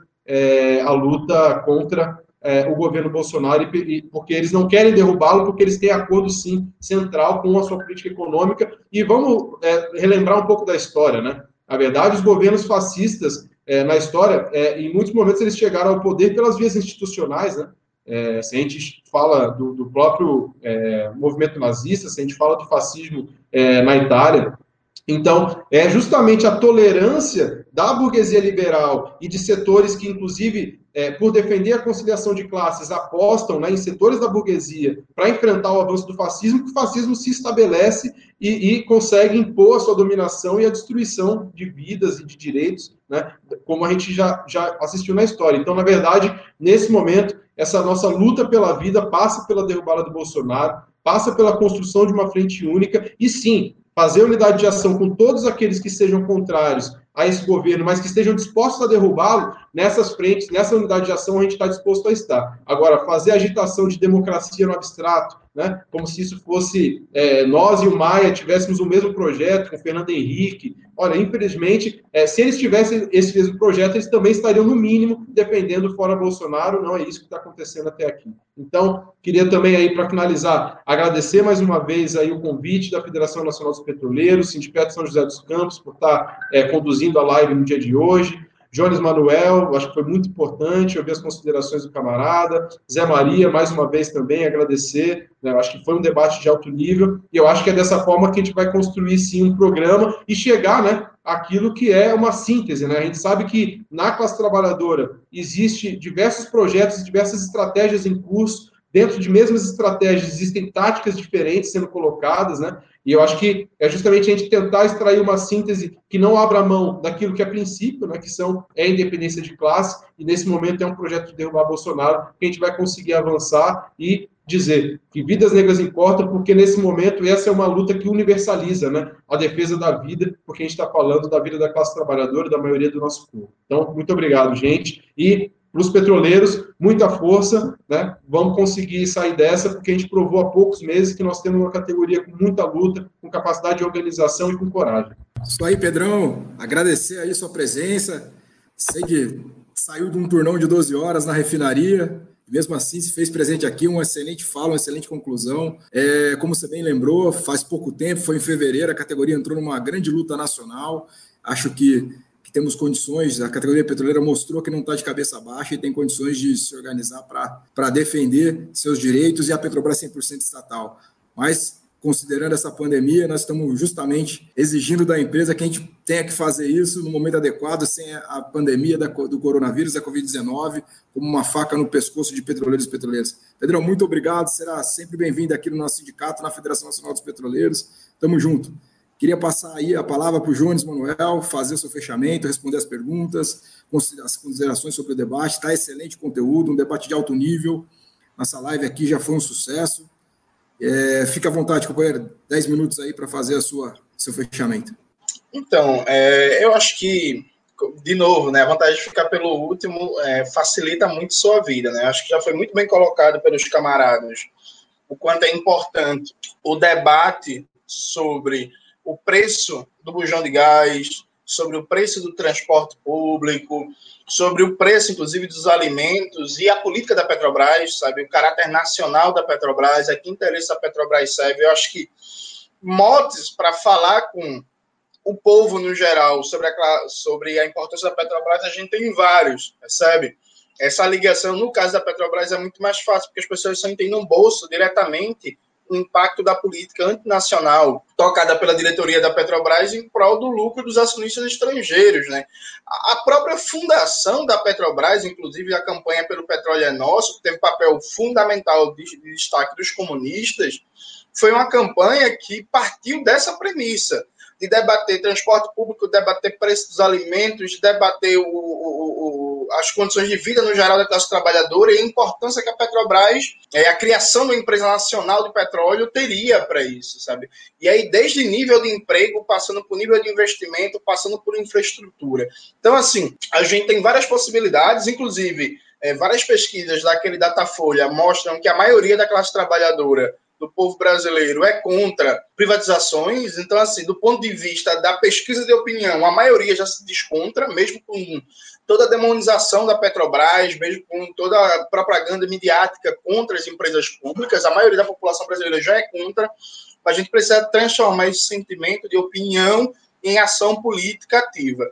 E aí as dificuldades da pandemia, é, as formas de envolvimento, a necessidade de unidade da categoria, a necessidade de transcender a luta dos petroleiros para além da própria categoria, já foi muito bem colocada antes de mim, acho que não preciso nem repetir.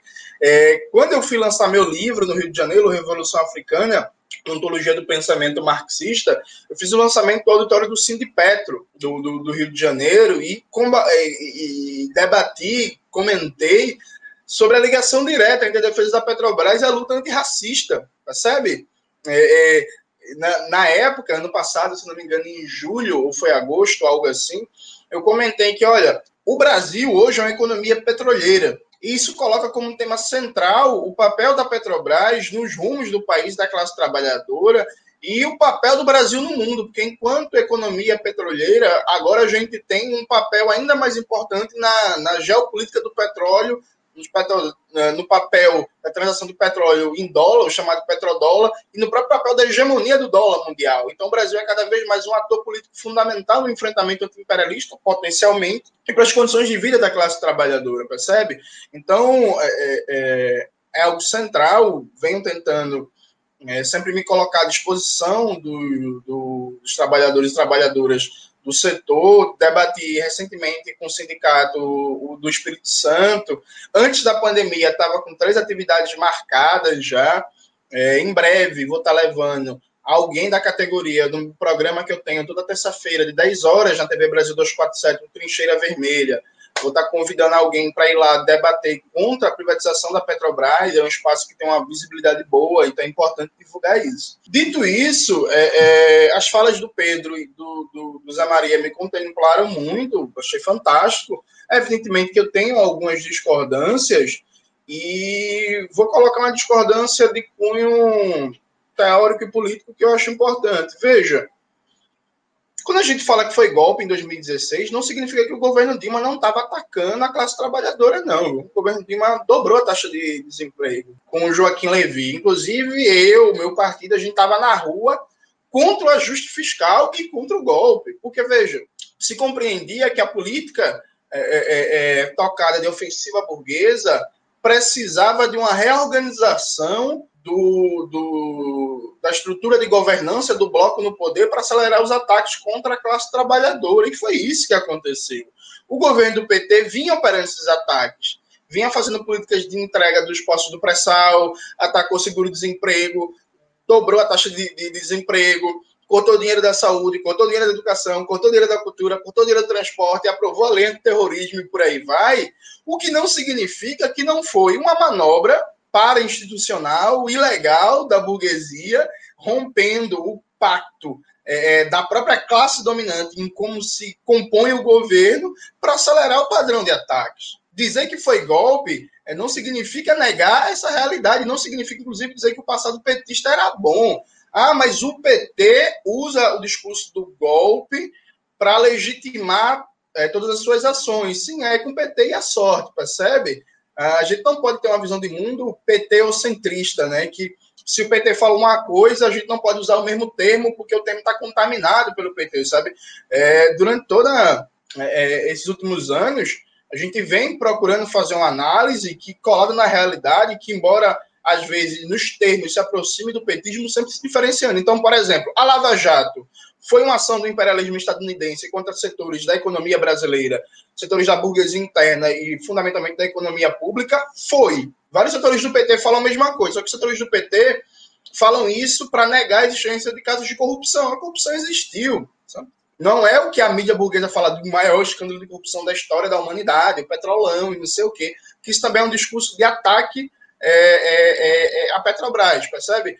Mas a corrupção existiu. Então a gente pode usar termos que podem ser semelhantes, mas se diferencia. Inclusive, veja, na história da América Latina, a maioria dos governos derrubados pelo imperialismo são governos que não eram governos populares.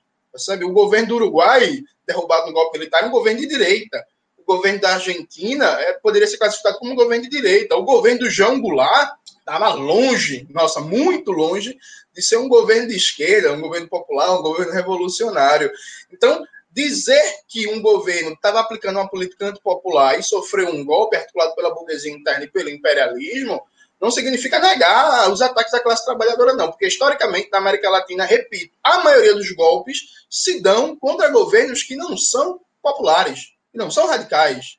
Até porque a gente tem poucas experiências, com exceção da gloriosa Revolução Cubana do curto período da unidade popular no Chile de Salvador Allende e do curto período do governo nacionalista revolucionário na Bolívia, a gente tem poucas experiências de governos populares na, e radicais, socialistas na América Latina.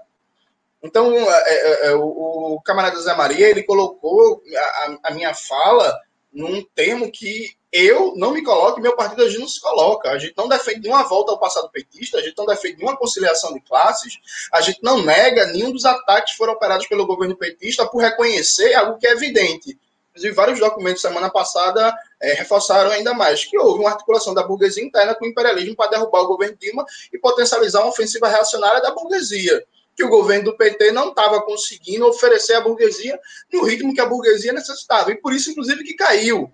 Que a burguesia queria operar um golpe político, é, operar uma ofensiva política contra a classe trabalhadora, contra a soberania nacional, de maneira mais eficaz. E o PT não estava conseguindo dar a eficácia que a burguesia precisava. E o governo Temer e o governo Bolsonaro, em seguida, conseguiram operar isso, percebe? Então, concordo plenamente com, com o, o, sentido de que esse não é o momento de buscar a conciliação de classe. Aliás, nunca é o momento para a classe trabalhadora, mas especialmente nesse momento, é o momento da gente radicalizar, é o momento da gente buscar cada vez mais unidade de ação concreta. O Pedro colocou muito bem. Não é da gente defender democracia em abstrato, até porque durante a pandemia o número de pessoas assassinadas no Rio de Janeiro e em São Paulo pela polícia militar, a polícia do seu Dória, a polícia do seu Witzel cresceu na Bahia, que é governada pelo PT, o governo da Bahia é um governo de direita, reacionário, que inclusive em alguns aspectos consegue ser pior até que o governo do João Dória. Então não é, um governo da, não é um momento de democracia em abstrato, é, é, é, é, parecendo com o Rodrigo Maia, parecendo com a FHC, muito pelo contrário, é um momento de cada vez mais politizar a nossa classe, intensificar o nível de organização, de, de, de, de consciência, de radicalidade, fazer uma política ativa de solidariedade de classe, por exemplo, no Compeg, nós temos mais de 4 mil trabalhadores trabalhando nas obras do Compeg, que não são atividades essenciais, já tivemos mais de seis mortos, já, tivemos, já temos centenas de trabalhadores infectados, os monopólios de mídia pouco falam, e são temas que a gente precisa intensificar, né? A defesa é, fazer com que as obras do Compeg parem, preservando os empregos e a renda da classe trabalhadora, porque é inaceitável, é inaceitável que a classe trabalhadora morra como baratas num, num, num canteiro de obras em nome de manutenção de taxa de lucro da burguesia. Percebe? Então, intensificar as ações de solidariedade, de denúncia, fazer circular todos os problemas e lutas das várias categorias, compreendendo a classe trabalhadora como um todo, fortalecer a unidade de ação, sem sectarismo, sem vanguardismo, sem autoproclamação, colocando um programa radical, um programa revolucionário, um programa anti-imperialista, que compreenda os desafios que estão postos para a classe trabalhadora do Brasil e da América Latina. Né? Eu falei da entrevista do Haddad é, no Roda Viva, Haddad não teve coragem de chamar o que aconteceu na Bolívia de golpe de golpe. Né? E centenas, milhares de militantes, de lutadoras e lutadores sociais estão sendo perseguidos, estão sendo presos, estão sendo mortos, inclusive vários camaradas nossos comunistas. Então, a solidariedade latino-americana é, é, é cada vez mais firme, cada vez mais, consequentemente, anti-imperialista, e a unidade da classe trabalhadora, e a unidade nação. A gente não precisa concordar com tudo, a gente não precisa concordar com o balanço histórico do século XX, a gente não precisa concordar com a história da União Soviética, mas unidade de nação, com pautas concretas, cada vez mais colocando com radicalidade a defesa dos direitos da classe trabalhadora em todas as dimensões, defesa dos direitos democráticos de organização e ação da classe, com vistas a mudar essa correlação de forças e colocar na ordem do dia uma revolução brasileira. E eu terminei em cima dos 10 minutos. Quero agradecer muito o convite da federação agradecer muito a, aos ensinamentos e o aprendizado com Pedro, com Zé Maria, a todo mundo que ajudou a live a, a acontecer nos bastidores, a Manuela e por aí vai. Sempre um prazer. No pós-pandemia, quando a gente puder voltar, tá rodando o Brasil aí, estou sempre à disposição da categoria para de, os debates, para as atividades, enfim, o que eu puder ajudar. E o programa de hoje fica por aqui. Eu sou Manuela Moraes, jornalista do sindicato, e a edição de som é do Pedro Henrique Curcio. Até a próxima!